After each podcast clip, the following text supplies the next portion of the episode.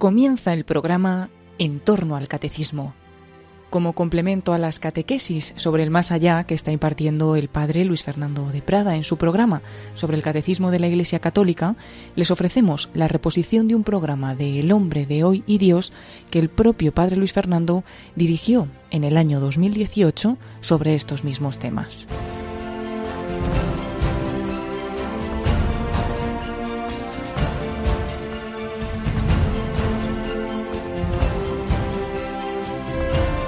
Bienaventurados los limpios de corazón, porque ellos verán a Dios, nos dijo Jesús. Hoy concluimos nuestras reflexiones sobre la esperanza del cielo. ¿Nos acompañas?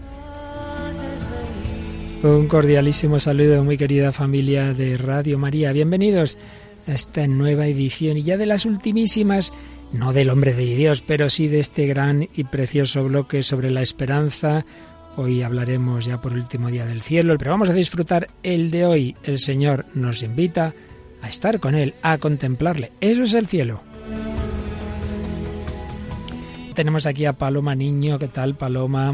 Muy bien, Padre Luis Fernando. Como una chica, que hoy traemos su testimonio más jovencita que tú y que ha dedicado un año entero de su vida antes de empezar la carrera universitaria a las misiones. Sí, vamos a escuchar también una entrevista a Ainhoa Enciso, que con 18 años pues ya es una misionera. Claro que sí. Como siempre, traemos música, intentamos ver que en la música moderna, incluso, digamos, en principio laica, sin embargo, late el deseo del cielo. Y de hecho, hoy traemos una canción que se llama así, Heaven, cielo, ¿verdad? Sí, es la canción Heaven de Brian Adams. Así es, y bueno, pues un par de pelis, por lo menos una nos dará tiempo, a ver si las dos, que ya hemos traído en otras ocasiones, pero que hoy vienen perfectamente, sobre todo una de ellas, porque se titula precisamente Prefiero el paraíso. Prefiero el paraíso. Hablando del cielo, prefiero el paraíso. ¿Quién prefería el paraíso? Pues es la película que cuenta la vida de San Felipe Neri. San Felipe Neri. También escucharemos, espero, un pequeño corte del Retorno del Rey, la tercera película de la saga del Señor de los Anillos. Y bueno, pues muchas cosas muy interesantes yo creo que nos van a ayudar pues para, no digo agotar, porque nunca agotaremos lo que es el cielo, no faltaría más, tenemos toda la eternidad para disfrutarlo, pero bueno, por lo menos para tener más deseos, precisamente más esperanza. Vamos pues con esta edición 282 del hombre de hoy y Dios.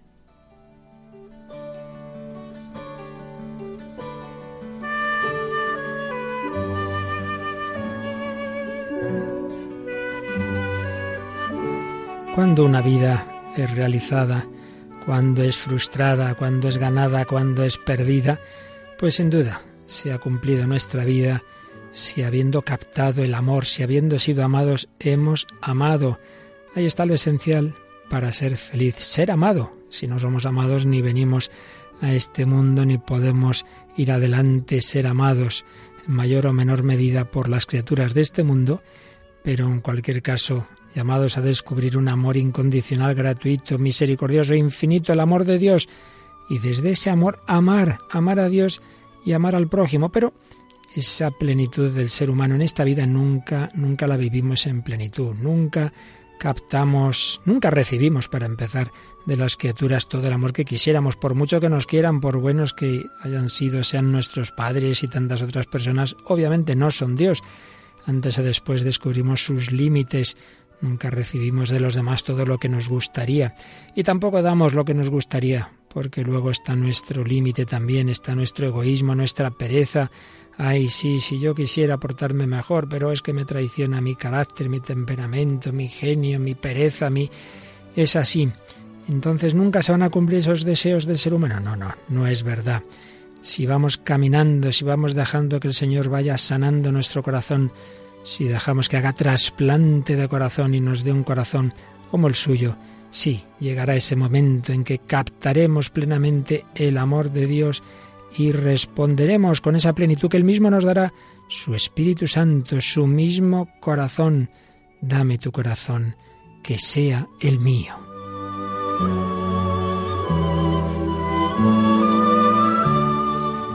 Buscamos la intimidad, buscamos el apoyo en otra persona. La intimidad entre dos personas implica que entre ellas no hay secretos. Pues bien, Dios se nos da a conocer sin velos, no simplemente como Creador y Señor, nos llamo siervos, os llamo amigos. Se nos comunica, mi Padre y yo vendremos, haremos morada en Él, en el alma, con el Espíritu Santo, una mutua comunicación. Conoceré como soy conocido, dice San Pablo, un mutuo amor que nunca decaerá, dice también el apóstol de los gentiles. Podremos conocer a Dios sin velos, como Él es, cara a cara. Bienaventurados los limpios de corazón, porque ellos verán a Dios, dice Jesús en las bienaventuranzas que nos recoge San Mateo. Y San Juan, seremos semejantes a Él porque lo veremos tal cual es, tal cual es. Y nos explica San Pablo que es que ahora vemos en un espejo, en enigma. Los espejos de entonces eran mucho peores que los de ahora, pues una cierta imagen, pero entonces veremos cara a cara. Ahora conozco de un modo parcial, pero entonces conoceré como soy conocido. Pues sí, estamos llamados a esa intimidad, a ese amor, a esa plenitud, a ese descansar en la anchura de su corazón.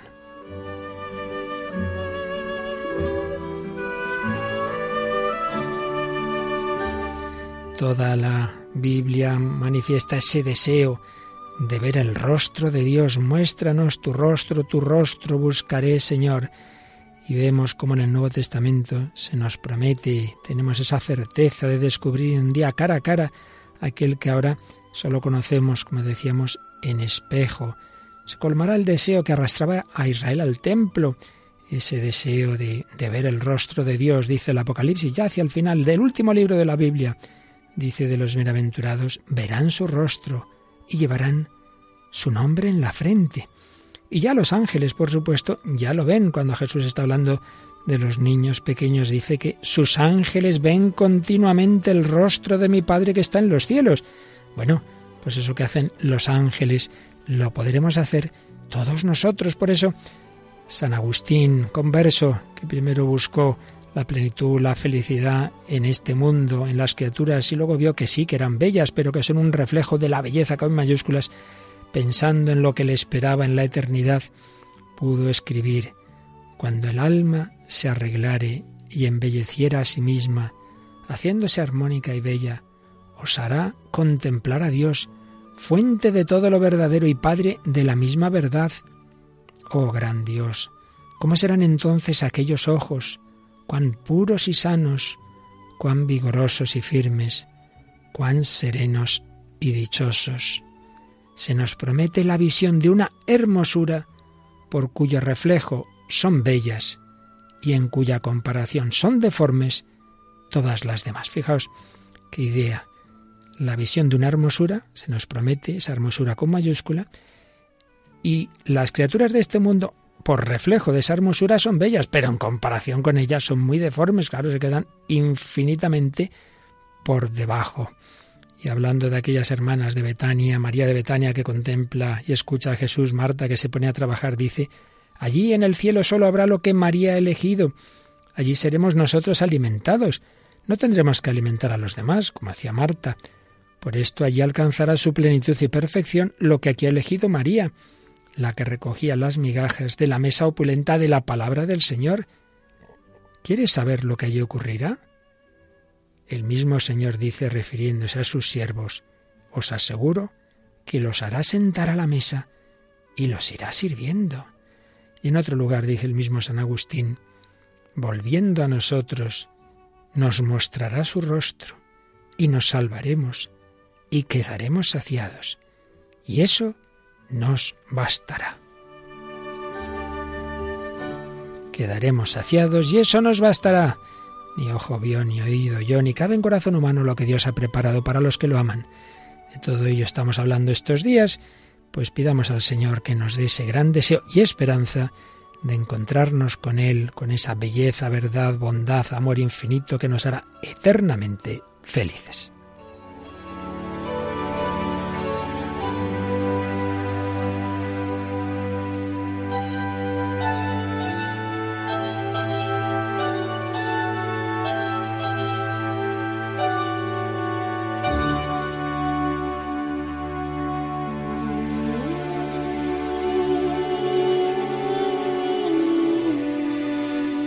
Pues aquí seguimos hoy en el hombre de hoy y Dios, Paloma Niño y un servidor, Padre Luis Fernando de Prada, hablando del cumplimiento de nuestras esperanzas, que en definitiva esa plenitud de cumplimiento es lo que llamamos el cielo, la gloria, tras todo este recorrido que hemos ido haciendo a lo largo de meses e incluso de años, de qué espera el hombre, qué desea el hombre, pues en último término lo sepa o no, busca a Dios, busca ese encuentro con Él, busca contemplarlo, busca el cielo. El cielo.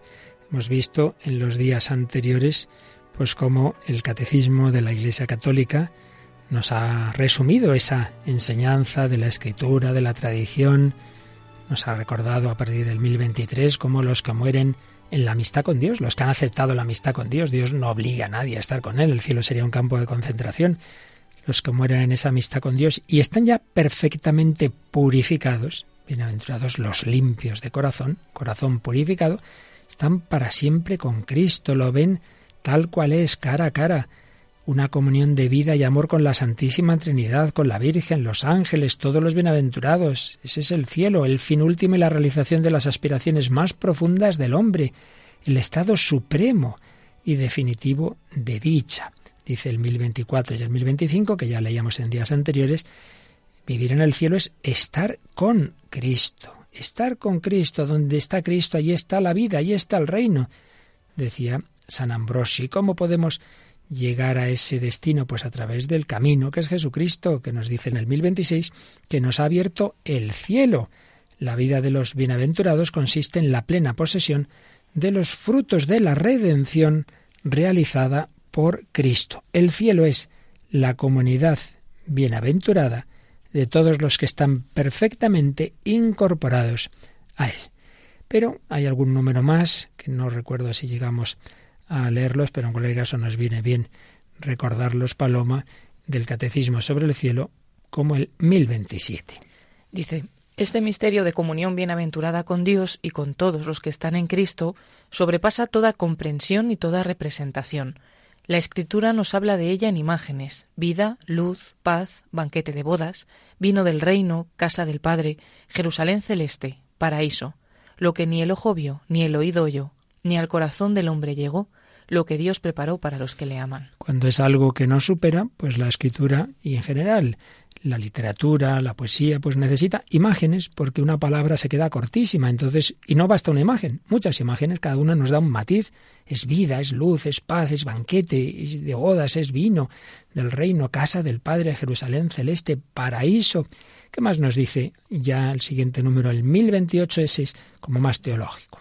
A causa de su trascendencia, Dios no puede ser visto tal cual es, más que cuando Él mismo abre su misterio a la contemplación inmediata del hombre y le da la capacidad para ello.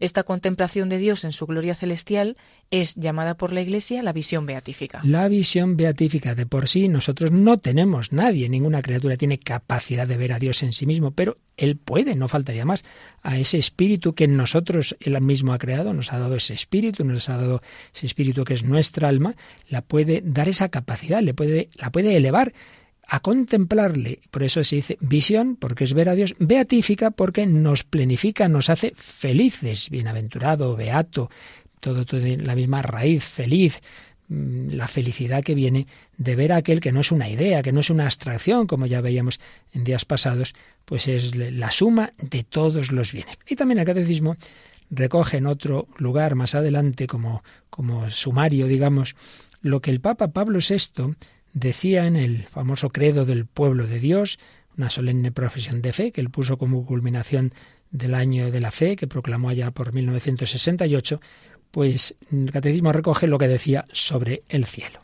Creemos que la multitud de aquellas almas que con Jesús y María se congregan en el paraíso forman la Iglesia celestial, donde ellas, gozando de la bienaventuranza eterna, ven a Dios como Él es, y participan también, ciertamente en grado y modo diverso, juntamente con los ángeles, en el gobierno divino de las cosas, que ejerce Cristo glorificado, como quiera que interceden por nosotros y con su fraterna solicitud ayudan grandemente a nuestra flaqueza. Fijaos que hay un elemento en estas, estas enseñanzas sobre el cielo que aparece en este número y en alguno de los anteriores también, y es que ciertamente lo principal del cielo es ese contemplar a Dios, ese ver cara a cara la Santísima Trinidad.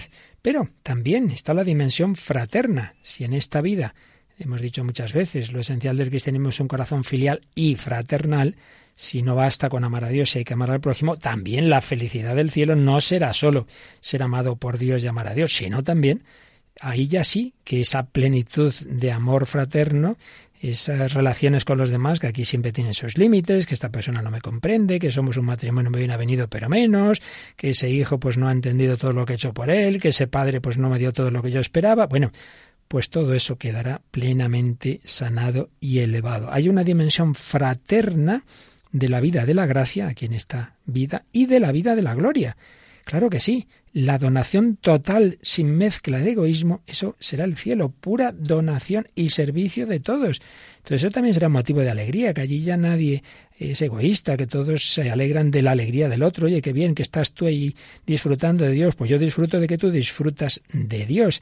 Qué maravilla, suma de todos los bienes sin mezcla de mal alguno, plenitud de amor, de ser amados y amar a Dios y al prójimo. Bueno, pues cómo no, el hombre tiene deseo de todo lo que aquello para lo que Dios le ha hecho y lo sepa o no, pues lo lleva en su corazón y lo expresa y lo canta y lo y lo, y, lo lleva al cine, en fin, en tantas formas de la cultura. Esto aparece y es lo que hemos ido viendo en todos estos días cuántas canciones pues expresan también ese deseo de cielo y hoy nos traes otra más de ellas. Sí, es la canción que se llama así también, Cielo, Heaven, de Brian Adams. Apareció por primera vez en la banda sonora de A Night in Heaven en 1983 y tuvo una gran difusión en emisoras de radio, alcanzando el número 9 en la lista Top Rock a principios de 1984.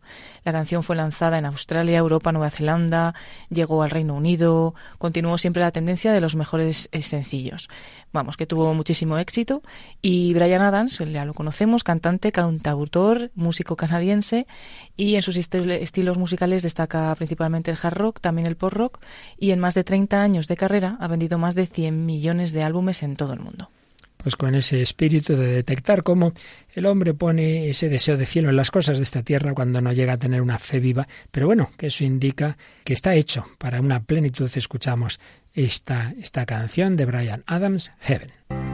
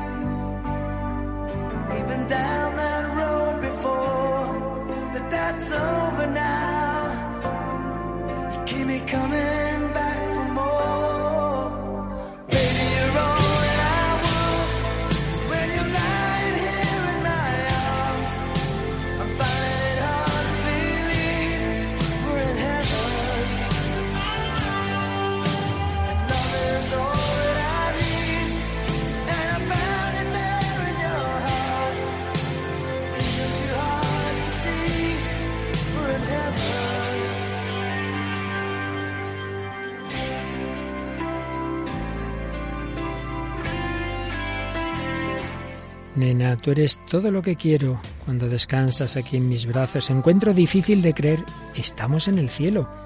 Y amor es todo lo que necesito. Y lo encontré ahí en tu corazón. No es muy difícil ver que estamos aquí en el cielo.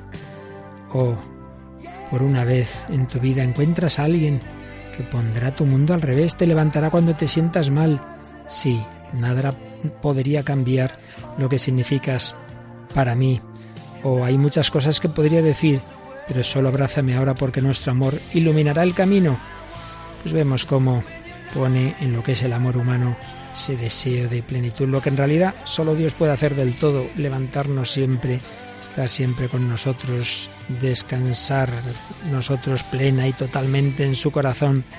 He estado esperando tanto tiempo para que algo llegara, para que el amor viniera. Ahora nuestros sueños se están convirtiendo en realidad con los buenos tiempos y los malos. Sí, estaré ahí para contigo. Todo lo que es un verdadero amor, un verdadero amor humano, es reflejo bueno imagen y semejanza de aquel que solo Él podrá cumplir del todo y para siempre nuestros deseos de plenitud.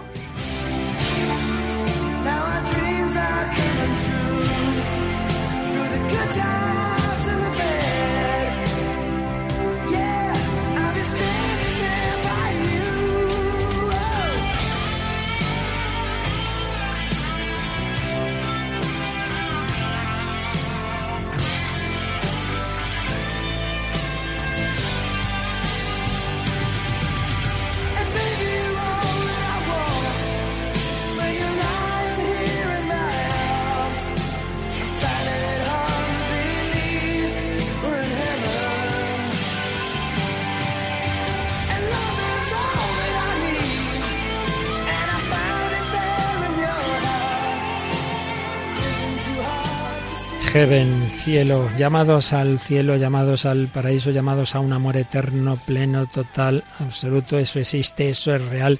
Los amores humanos son preparación, son anticipos, son aperitivos, siempre limitado. Por eso lo importante es que nos lleven, nos lleven a esa plenitud. Pero ¿cuántas veces en un camino o en otro, pues ponemos el objetivo no en lo definitivo, ponemos el objetivo en triunfos humanos, en éxitos, Incluso dentro de la Iglesia, pues ocurre lamentablemente que, que vamos desviando el camino y unos, pues eso, absolutizan el amor humano, otros absolutizan sus éxitos, aunque sean, repito, dentro de, del mundo eclesiástico. Y lo digo, Paloma, porque de la película que nos traes hoy Vamos a escuchar un corte que, nos hace ver dos planteamientos de vida muy distintos. Recordemos qué película, de qué película hablamos. Hablamos de la película Prefiero el paraíso, una película del año 2010 realizada en Italia, dirigida por Giacomo Campiotti y bueno, con música de Marco Frisina. Es la historia de San Felipe Neri, el santo llamado Santo de la Alegría, Em, bueno, él pues nació en Florencia en 1515, vivió más de 60 años en Roma y mientras tenía lugar el concilio de Trento, San Felipe formaba a los jóvenes con ternura, acercándolos a la liturgia y logrando que se divirtiesen cantando y jugando en un lugar que más adelante se convertiría en el oratorio, una congregación reconocida por el Papa Gregorio XIII, pues realizada por San Felipe Neri y el Papa quiso nombrarlo cardenal y él, sin dilación en ese momento, contestó, prefiero el paraíso. De ahí viene el nombre de esta película, el título. Y bueno, él fue proclamado santo en 1622. Y es muy famosa también su frase de sed buenos si podéis. Sed buenos si podéis. Y fue canonizado, como dices, eh, lo que no eh, has dicho y es interesante saberlo, es que en esa misma ceremonia fueron canonizados San Ignacio de Loyola, San Francisco Javier, San Isidro Labrador y no sé si su mujer Santa María la Cabeza.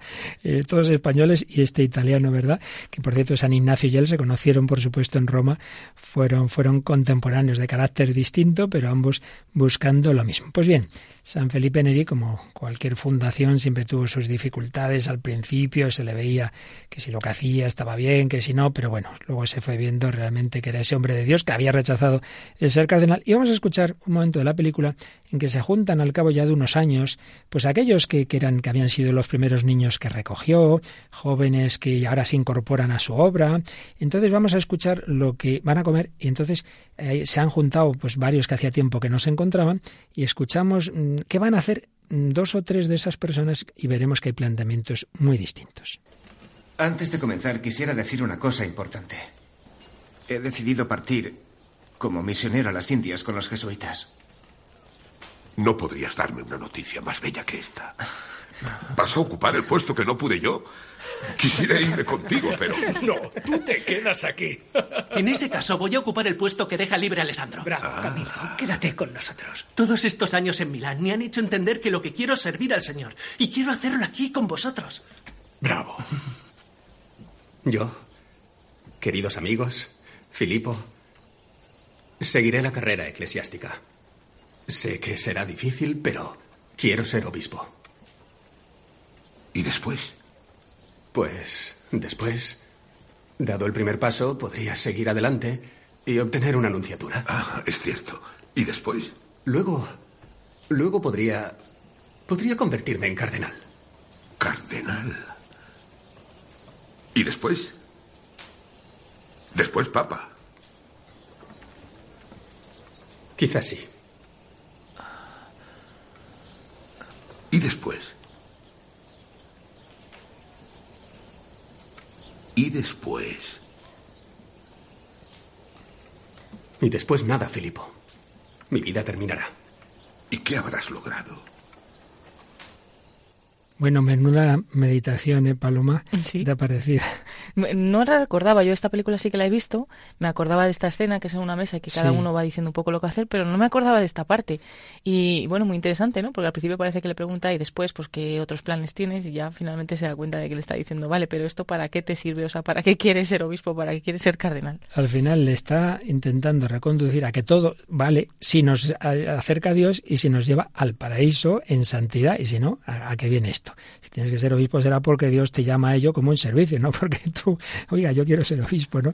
Entonces, claro, uno de los jóvenes dice, yo me voy misionero. Otro dice, pues yo ocupo su lugar aquí, ayudando con los niños. Y este, en cambio, hacer la carrera de iglesia. Entonces, hace pensar mucho él y después. Y yo creo que esto deberíamos hacerlo todos. Yo voy a hacer esto bien, para, y luego, y después, y al final, si todo eso te ha acercado a Dios, si te ha hecho más santo, si te lleva al cielo, la cosa va bien. Pero si no, me parece a mí que no, ¿eh? Y fíjate que si esto lo dicen estos, estos hombres ya de cierta edad, pues hoy nos traes un testimonio de, de una chica que esto se lo ha pensado desde pequeña, que lo que haga en su vida, lo que estudie y lo que trabaje, pues no es simplemente para pasar la vida, para pasarlo bien, sino para cumplir una misión, porque ya decíamos también en días pasados que frente a esa acusación que se ha hecho al cristianismo, sobre todo desde el siglo XIX, con todas las ideologías de corte marxista, de que mucho pensar en el cielo, nos olvidamos de la tierra, mentira, porque las personas con más fe y más esperanza son las que también han tenido más caridad y más han trabajado en la tierra. Y creo que esto lo podemos ver, el testimonio de una chica que tenemos que agradecer al padre Mario Ortega, la entrevistó en su programa Diez Domini y se lo pedimos prestado, claro, aquí todo en Radio María, todo es de todos, y vamos a escuchar eh, unos cortes de esa entrevista. ¿A quién? Sí, pues es eh, Ainhoa Enciso, que es una joven eh, de 18 años. Y ella, bueno, ella nos lo va a contar, ahora se va a presentar y demás. Pero sí que es verdad que, que lo, ha, lo ha hecho todo pensando en eso, en el cielo realmente, porque mucha gente no lo entendía, ese plan que, que ha embarcado en su vida nuevo, ¿no? Y incluso, pues, le ofrecían que siguiera estudiando y demás. Bueno, vamos a escucharla ya cómo se presenta y cómo nos lo Perfecto. Bueno, pues yo soy Ainhoa Enciso, tengo 18 años y soy de Madrid. Vivo en Boadilla del Monte. Y bueno, eh, hace un año acabé mis estudios de bachillerato en el Colegio de Santa María de los Rosales. Y por mi fe, ¿no? Por mi amor a Dios, por mi amor a la iglesia, por mi amor al servicio, ¿no? Tenía una gran inquietud de, de ir en misión, ¿no? Es algo que, que en mi casa siempre habíamos vivido, ¿no? Yo tengo una hermana que, que viene de la India, de Calcuta, y pienso ya solo su llegada ya creo algo en mí, ¿no? Como el deseo de querer ir allí, ¿no? De donde ella venía, ¿no? De, de ver, porque ella venía, ¿no? Llena de amor, ¿no? Llena de alegría, ¿no? Y era algo que a mí me, me chocó mucho, ¿no? Entonces, ¿no? Ver la, la labor que hacían allí las hermanas, ¿no? En las hermanas de la Madre Teresa de Calcuta. Entonces ya eso empezó a crear algo, ¿no? Ya con solo nueve años que tenía yo. Bueno, y mi padre trabaja en África y, y nosotros, bueno, pues muchas veces íbamos con él, ¿no? Allí a verle y todo, y, y eso ya creó algo fuerte en mí, ¿no? La llamada a la misión era muy fuerte, ¿no? Y, y Dios me pidió, pienso que fuese justo en este año, ¿no? Porque todo el mundo a mi alrededor, ¿no? Mis amigas, también parte de mi familia, ¿no? Me estaban un poco enfocando a, a estudiar algo que, que en verdad yo no quería, ¿no? Pero era como algo que el mundo me pedía y, y a mí no me hacía feliz, pero iba a hacerlo porque, porque decía, bueno, pues si, si todo el mundo estudia esto y todo el mundo quiere ser esto, pues ¿por qué yo no? Entonces pienso que el Señor supo agarrarme, ¿no? Y decirme, Ainhoa, es el año, ¿no? Un año para mí, para que, para que tú encuentres lo que yo pido de ti, ¿no? Entonces, pues era el año perfecto, ¿no? Eh, también para rezarlo, ¿no? Para saber qué es a lo que el Señor me llamaba. Entonces, bueno, ha sido bonito porque yo ya creé mis ideas de cómo quería que fuese este año, ¿no? De a qué sitios quería ir de misión y todo, ¿no? Y quería ir pues a los tres continentes, ¿no? A las tres tierras de misión, que al final son Asia, África y Sudamérica, ¿no? Y fue bonito porque me he dado cuenta que no era algo que yo deseaba, sino que era algo que el Señor deseaba que yo hiciera, ¿no? Porque todo lo que había pensado ha salido así, ¿no? Ha salido de esta manera. Por tanto, no era mi deseo, sino el suyo, ¿no? Yo tenía que dar mi sí. Entonces, pues he estado en Calcuta con las hermanas de la Madre Teresa y bueno, yo estaba en una casa de, de chicas con, con problemas mentales, que fue una experiencia fuerte para mí porque nunca había tratado con gente así, ¿no? Pero, pero una experiencia enriquecedora, ¿no? Donde, donde he aprendido tantísimo y donde he podido amar tantísimo, ¿no? Luego también estuve en Liberia, en África, también con ellas, con las hermanas de la Madre Teresa. Allí tiene una casa de enfermos del SIDA y de tuberculosis. Y también, ¿no? A mí siempre las hermanas me encanta estar con ellas porque sirven a los más pobres de los pobres y de la manera más humilde, ¿no? Y con un amor infinito, ¿no? Entonces, siempre al final, de cierta manera, las elijo a ellas, ¿no? Y luego he estado en Perú, en la última etapa ya, en un, en un orfanato ¿no? de niños de 0 a 3 años. Y he estado con una comunidad italiana católica que se llama la comunidad Cenáculo. Y pues es bonito porque han sido tres experiencias muy diferentes, ¿no? Al final, cada una, pues una con niños, otra con gente enferma, otra con chicas con discapacidad, ¿no? Todo muy diferente y, y además en tres continentes tan diferentes lo que más fuerte he visto común en, los tres sitios, ¿no? En estas tres realidades es el amor de Dios. O sea, en Calcuta yo vi la gran cruz, ¿no? De, de estas chicas, ¿no? Que no solo tenían discapacidad, sino que muchas estaban en la cama, no podían caminar, no podían hablar, muchas no podían ver, ¿no? Y a pesar de su gran cruz, tenían ese amor de Dios, ¿no? Que muchas veces llega a través de nosotros, ¿no? A través de los que éramos misioneros, a través de las hermanas, ¿no?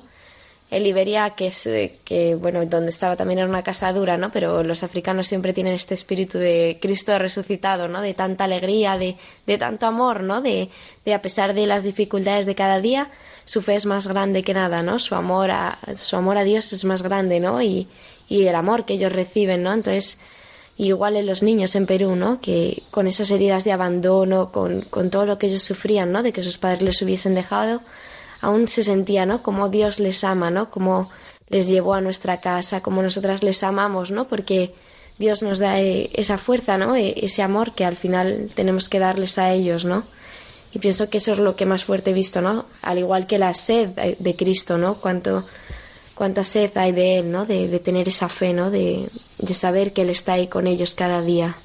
Bueno, menudo testimonio. ¿Qué, ¿Qué, te ha parecido, Paloma? Impresionante. Primero, mm, el pensar que solamente tiene 18 años. Sí, cómo habla. Y cómo habla y luego también cómo se lanza de verdad. Porque una cosa es que lo pienses o que digas voy a ir a hacer alguna ayuda o lo que sea y luego re realmente que la hagas. Y ella se fue y no solo se fue en un mes, o sea, que no, se fue un, mes, un año entero. Todo un año. Entre, el, entre acabar el bachillerato y empezar la carrera, en vez de decir la empiezo ya, un año para los más pobres. Y también estaba pensando que supongo que habrá sido una experiencia que habrá cambiado también su vida. Porque claro, un año dedicado, dedicado al servicio, ¿no? Aunque ya dice que tiene una llamada como a ella, al servicio y demás pero seguro que ha cambiado de alguna manera su vida. Y también me ha llamado la atención que ella al final empieza a pensar en esta en este espíritu que tiene misionero, Hmm. en este ánimo misionero, cuando viene su hermana de Calcuta y ella dice que solo tiene nueve años. Mm. Entonces, pues también ese ejemplo que le da su hermana, ¿no? Que viene llena del amor de, de Dios, como luego también nos lo cuenta, ¿no? Que encontró ese amor hasta en los más pobres de los pobres. Sí, precisamente eso es lo que iba a subrayar yo, empalmando con lo que decíamos al principio, de que a fin de cuentas el hombre es feliz no por conseguir esto o lo otro, sino se encuentra con el amor. Esas niñas discapacitadas, esas personas pobres, pero que experimentan el amor de Dios a través de esas misioneras de la caridad, de esa comunidad del cenáculo, de esos voluntarios, al final son felices. Son felices porque lo más importante no es tener esto o lo otro, es recibir y dar amor. Y esta chica y todas las personas que ella ha visto, pues están llenas de amor y consecuentemente de alegría. También experimentaba esa sed de Cristo. Le preguntaba al padre Mario también alguna anécdota así un poco particular y creo que es que nos has traído también en esa parte de la, de la entrevista. Es una anécdota precisamente en India y también nos cuenta un poco esa necesidad de amor más que de otras cosas materiales. Anécdotas tengo muchísimas, ¿no? Al final ha sido un año muy, muy fuerte emocionalmente, ¿no? Y he visto cosas, realidades, ¿no? Que aquí en España nunca había visto, ¿no? Pero bueno, una que siempre me queda en particular es, fue en Calcuta, ¿no? En la casa en la que yo estaba un día llegó una chica que, que tenía 21 años, se llamaba Sanguita, y bueno, ella no tenía ojos, era, había nacido sin ojos, y, y, bueno, había, la, su familia la había abandonado y ella vivía en la calle y venía con el cuerpo deformado, ¿no? De, de todas las agresiones que había sufrido. Y me acuerdo que, la, que ella estaba en la cama porque no, no puede ni moverse, ¿no? Y la hermana me pidió que yo le diese de comer. Y entonces me acerqué, ¿no? Pues pensando, pues sí, estar hambrienta, ¿no? Ya tanto tiempo en la calle, ¿no? Me acuerdo que me acerqué y pues yo la hablaba, ¿no? Para que ella notase mi presencia, ¿no? Y en ese momento ella me cogió mi mano y la puso en su cara, ¿no? Y entonces me di cuenta que su hambre no era de comida, ¿no? Que su hambre era de amor, que su hambre era de fe, que su hambre era de Cristo al final, ¿no? Y a mí me tocó tanto, ¿no? Porque porque a lo mejor no lo había visto así, ¿no? no a veces no le doy tanta importancia a ese hambre de amor, ¿no? Porque he tenido el regalo de Dios de, de, haberlo recibido, ¿no? Entonces me chocó tanto, ¿no? Como alguien ha podido sufrir así en su vida, ¿no? Pero como Dios también me puso en ese momento ahí, ¿no? Para, para ser su amor, ¿no? Para que ella viese en mí a Cristo, ¿no? Para que ella viese en mí el amor de Dios, ¿no? Entonces siempre me quedará, ¿no? Como, como el mundo está necesitado de, de ese amor de Dios. Pues realmente una anécdota, se queda la palabra corta, lo de anécdota, una experiencia conmovedora. Sí, yo además me pongo un poco la imagen, porque como he podido estar también en Calcuta, también. no he estado justo en esa casa de la que habla ella, pero sí que la visité uno de los días y sé un poco de qué trata, ¿no? Entonces son, son chicas, pues todas jóvenes, que vienen todas con muchísimos problemas. Yo creo que realmente a uno que viene desde España o que viene desde los países que no estamos acostumbrados pues a tanta pobreza y a tanto sufrimiento, por lo menos así, mm, viéndolo por las calles, impacta mucho verlas, pero al mismo tiempo eso que ya comentaba, ¿no? Que, que ves el amor de Dios a través de ellas y ves también la paz que tienen, porque pasaba también en otras casas con otros enfermos o con los niños y demás. Tienen muchos sufrimientos, no tienen tantas cosas como tenemos aquí, que no hacen ni nada de falta, pero tienen una paz, tienen una alegría en el fondo que, que, bueno, pues ves que hay estadios que les está sosteniendo y que ha estado con ellos siempre y, bueno, es impresionante. La frase con la que comenzábamos, ellos son limpios de corazón y ya ven a Dios aquí en, el, en la fe ciertamente y lo verán cara a cara en el cielo. ¿Para qué ha servido esta vida, esta persona? que ha hecho aquí? ¿Cómo que qué ha hecho aquí? pues recibir el amor de Dios, abrir la puerta de su corazón y prepararse a contemplarlo cara a cara. Y lo importante es eso, buscar a Dios como está haciendo esta chica y no que le preguntaba al final el padre Mario qué le diría ella a los jóvenes, pero vamos a escuchar lo que nos dice también a todos. Pues yo les diría que, que sean valientes, ¿no? Que digan sí, porque el mundo no te pide esto, ¿no? Yo ahora que no me costó irme también porque el mundo no me lo pedía, ¿no? Nadie entendía por qué por qué me iba a Calcuta, por qué me iba a África, ¿no? Pudiendo entrar en la universidad, hacer mi vida universitaria, ¿no? Entonces el mundo muchas veces te atrapa, ¿no? Y te intenta engañar con otras cosas, ¿no? Pero hay que ser valiente, ¿no? Y saber decir sí a Dios en todo lo que nos pide, ¿no? Y, e ir, ¿no? conozco tanta gente, ¿no? Con esa inquietud dentro, ¿no? El, me encantaría ir a África, pues ve, ¿no? Mm, me dicen, pues los estudios, el trabajo, sí, pero un mes en tu vida o diez días en tu vida te van a dar tanto, ¿no? Quizá pierdas 10 días de clase, pero vas a ganar tanto en tu vida, ¿no? Tanto en tu fe, tanto en el amor, ¿no? Entonces yo les diría sobre todo eso, ¿no? Que sean valientes, que digan sí, ¿no? Que, es un sí a Dios, es un sí a la vida y, y, siempre el amor de Dios te desborda, ¿no? Siempre lo que Él te va a dar va a desbordar tu vida, ¿no? Nunca perderás, sino que siempre ganarás mucho más de lo que piensas.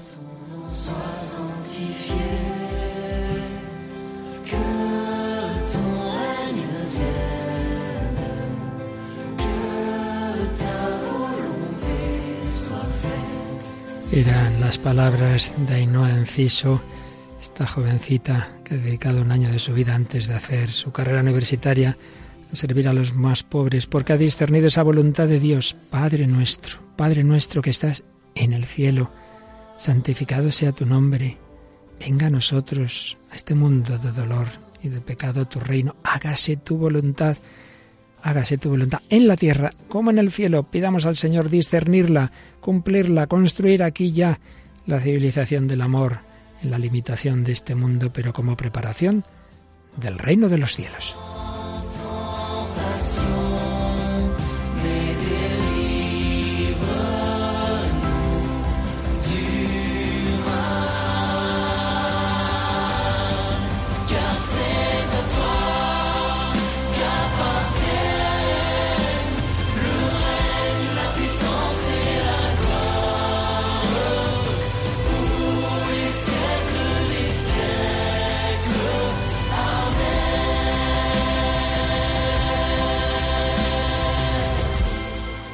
Estamos escuchando el Padre Nuestro de una misa en francés en Lyon, centro de la iglesia en Lyon, un grupo de la Renovación Carismática Católica, como digo, francesa.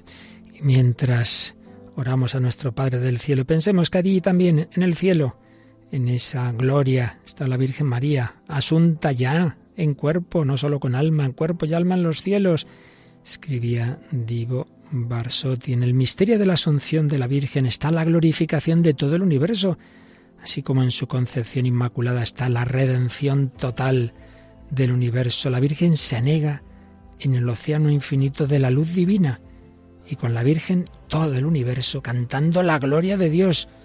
Una sola es ahora la vida, una la gloria, una la bienaventuranza. El universo creado no respira más que a Dios, no conoce más que a Él. Tanto se ha dado a ti Dios y se ha hecho tu don, que así como un día nació por ti en la tierra María, del mismo modo ahora vive por ti en los cielos.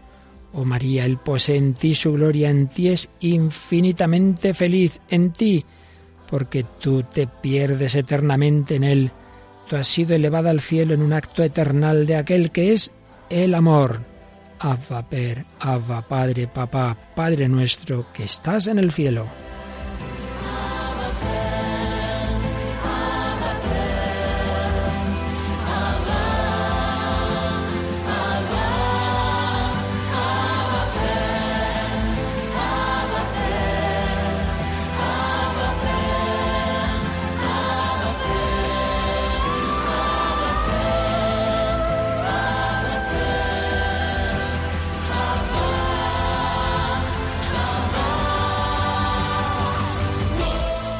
Sí, en María vemos anticipada la gloria de toda la creación.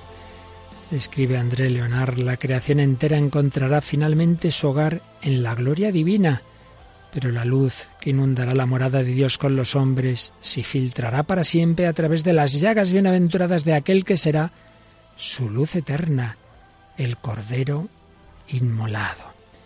Y de nuevo digo, Barsotti, nada existe de lo que ha creado Dios que no se ha llamado también a la gloria y la gloria de la creación no es otra que su asunción en la gloria de Dios. Al principio como al fin del misterio divino es Dios solo el que obra, Él que creó a la criatura de la nada, que asumió luego la criatura en sí mismo, la trae ahora al seno de su gloria infinita.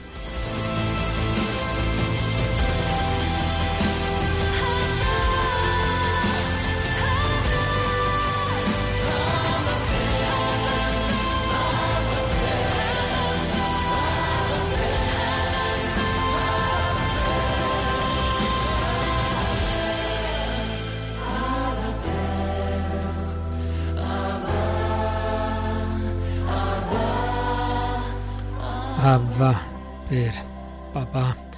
Esa contemplación del rostro de Dios es estar en casa, en la casa del Padre. ¿Qué producirá? Pues gozo, gozo. Entra en el gozo de tu Señor. Mateo 25, 21, de ese amor de Dios, de la Virgen, de los hermanos, vivido mutuamente en posesión mutua, brota el gozo. Un gozo que brota de esa comunión con Cristo. Voy a prepararos un lugar y cuando haya ido y os haya preparado un lugar, volveré y os tomaré conmigo para que donde esté yo estéis también vosotros. Entra, entra en el banquete de tu Señor. Entonces será la alegría plena y perfecta, escribe de nuevo San Agustín. Entonces el gozo completo, cuando ya no tendremos por alimento la leche de la esperanza, sino el manjar sólido de la posesión. El cielo, el paraíso, para siempre, para siempre, que decía Santa Teresa. Pues también la humanidad en todos sus deseos, en todas sus religiones, en todos sus mitos, siempre ha intuido que tenía que existir ese más allá de la muerte, ese paraíso, y eso aparece en esa gran obra que tantas veces hemos traído a este programa, El Señor de los Anillos, de un gran católico, Tolkien, pero que, digamos, de una manera discreta, implícita, pues dejaba traslucir su fe católica en esos diálogos aparentemente mitológicos y tal, pero que tienen mucho trasfondo, como repito, ya hemos explicado en otras ocasiones. Hoy simplemente vamos a traer un corte de cuál de las tres películas que llevan al fin El Señor de los Anillos. Pues es de la tercera película, que se llama El Retorno del Rey, también basada pues en la tercera parte de, esta obra, ¿no? de Tolkien. Y bueno, es la última parte del viaje que emprenden los nueve compañeros, de los cuales quedan ya ocho, para salvar la Tierra Media de la oscuridad que ha impuesto Sauron. Y en esta parte se decide el destino de, de todos estos habitantes. vamos a escuchar uno de Sí, vamos a escuchar uno de esos momentos en que, bueno, están en plena batalla, la cosa está muy fea, están cayendo ahí todo tipo de, de bombas de, la, de las que se usaban en esas, en esas batallas. Y bueno, pues escuchamos el diálogo entre, entre el gran mago eh, Gandalf y uno de los hobbits, que ve la cosa muy fea, pero eso da pie, como digo, a un diálogo en el fondo sobre la muerte y el más allá. Nunca pensé en este final. ¿Final? No, el viaje no concluye aquí. La muerte es solo otro sendero que recorreremos todos. El velo gris de este mundo se levanta y todo se convierte en plateado cristal. Es entonces cuando se ve. Gandalf. ¿Qué se ve? La blanca orilla. Y más allá.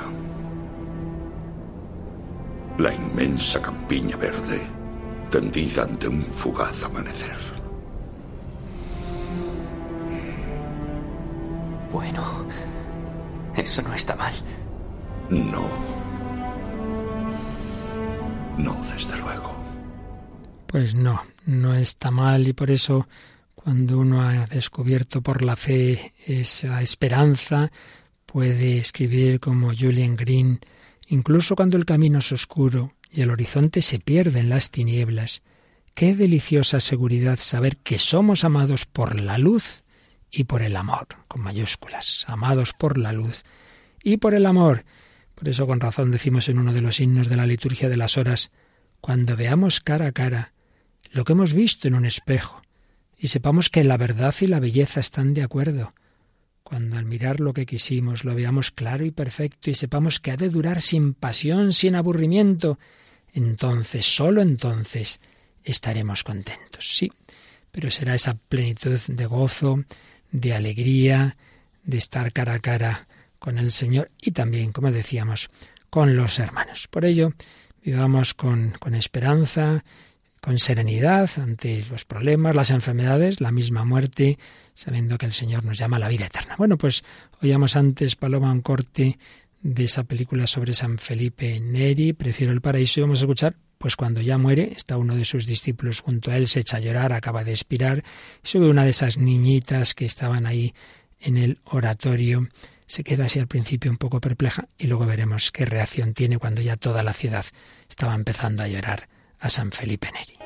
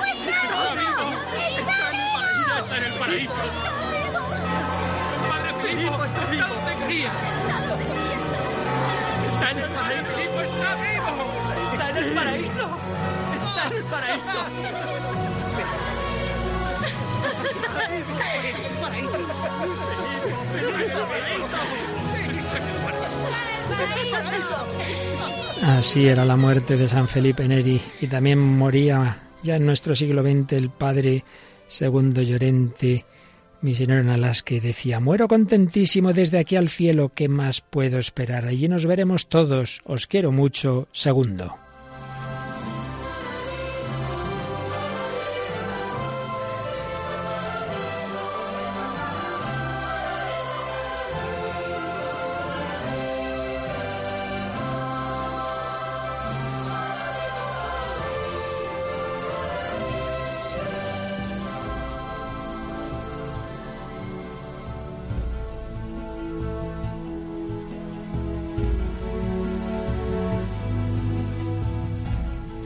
Que no tenemos ningún miedo de morirnos si lo, si lo hacemos después de haber vivido como debemos, claro. Sí, que, ojo la niña, ¿eh? Oh, tremenda. ¿Cómo se da cuenta? No hay que llorar, que Felipe está en el paraíso. Es que si se ve la película, claro, se, se ve que ella se fija en, la sonrisa que tiene, como tantos santos, ¿no? Como Santa Teresita, que la pobre menuda agonía tuvo.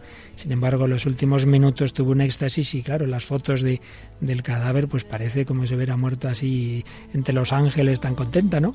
La niña ve esa sonrisa y dice, pero bueno, pero ¿qué es esto de llorar? Que no está muerto, que está en el paraíso. Los niños tienen ese corazón, bienaventurados los limpios de corazón, porque ellos verán a Dios. ¿Dónde está tu papá? Muchas veces, bueno, muchas, algunas, me ha pasado esto, está en el cielo. Los niños tienen esa fe. Pues pedimos esa fe para todos nosotros y pedimos extenderla. Recordamos también que los anteriores programas sobre el cielo, el purgatorio, eh, la muerte, el juicio, el infierno, todo ello, pues están en nuestro podcast, están en la página web radiomaria.es o más sencillo, si pedís discos donde recopilamos todos los programas anteriores, pues con mucho gusto os los enviarán llamando a ese número de teléfono que también conviene recordar. Sí, al 91 822 8010. Ahí en ese teléfono o a través de la web radiomaria.es podéis recibir cualquiera de nuestros programas o recopilaciones de los mismos.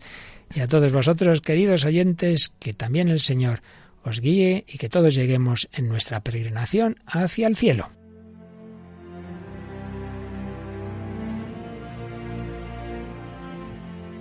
Así finaliza en Radio María en torno al catecismo, como complemento a las catequesis sobre el más allá que está impartiendo el padre Luis Fernando de Prada dentro de su programa sobre el catecismo de la Iglesia Católica, les hemos ofrecido la reposición de un programa de El hombre de hoy y Dios que el propio padre Luis Fernando dirigió en 2018 sobre estos mismos temas.